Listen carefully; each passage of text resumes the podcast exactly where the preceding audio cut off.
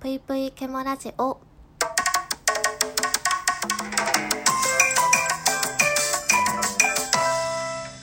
皆様こんばんぷいけむしです。本日もお便りをいただいているので読ませていただきたいと思います。まずはデスーさんから可愛いの定義が難しいな。でも可愛いって言われたら嬉しい気がするな。というわけでお便りありがとうございます。えっとこれは先日あげた男性に対しての褒め言葉の一番はこれですっていう収録をねあげたんですけどその私が男性に対してもし褒めるなら一番本当に最上級の褒め言葉っていうのが、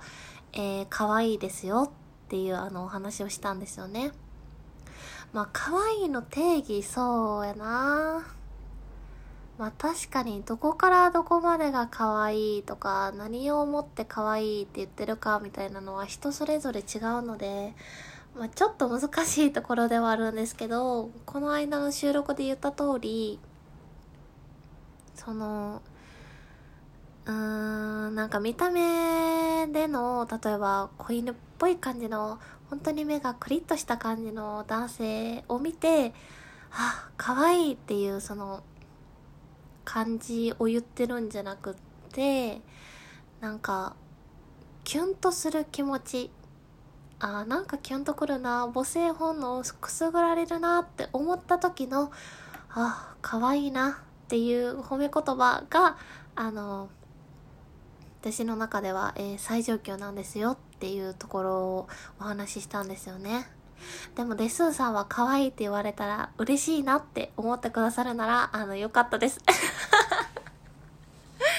あのー、そう思ってくださるね、あの、男性の方がいてくださると、こう、可愛いなとつい思ってしまう、えー、私からすると、うん、ありがたいなというか、あの、嬉しいなと思いましたね。えー、お便りありがとうございます。えー、そして、タスクなりさんから、V 先生、むやみやたらに可愛いという人もいますよね。どう説明してくれますか？ということでお便りありがとうございます。あー、そうね。これも、うん、先生が答えてあげましょう。まあなんか、何でも可愛いっていう人もいますよね。動物見て可愛い。子供を見て可愛い。なんかもう、うん、食べ物見て可愛い。もう何見ても可愛いみたいな。いるいる、いる、いるよ。本当にいる。まあなんか、私も、こう、反動的に、ああ、可愛いね、みたいな感じで言っちゃう時ありますけど、まあそうね。でもそんなに、その、思ってないのに、例えば、友達のペットとかさ、友達の子供見て、ああ、可愛いね、とは確かに言う時はあるよ。言う時はあるけど、思ってないのに男性に可愛いですねって言う時はないよ。だから、その動物とか子供とかを見て、ああ、可愛いなとか言う時はあるけど、その、男性に対して全然思ってもないのに、可愛いですねとか可愛いと思いますよとか言うことはないので、多分、まあ私の場合、あ、可愛いとか、えー、可愛いねとか言う時はあの本当に思ってる時なんであのまあ私目線になってしまうんですけど えー、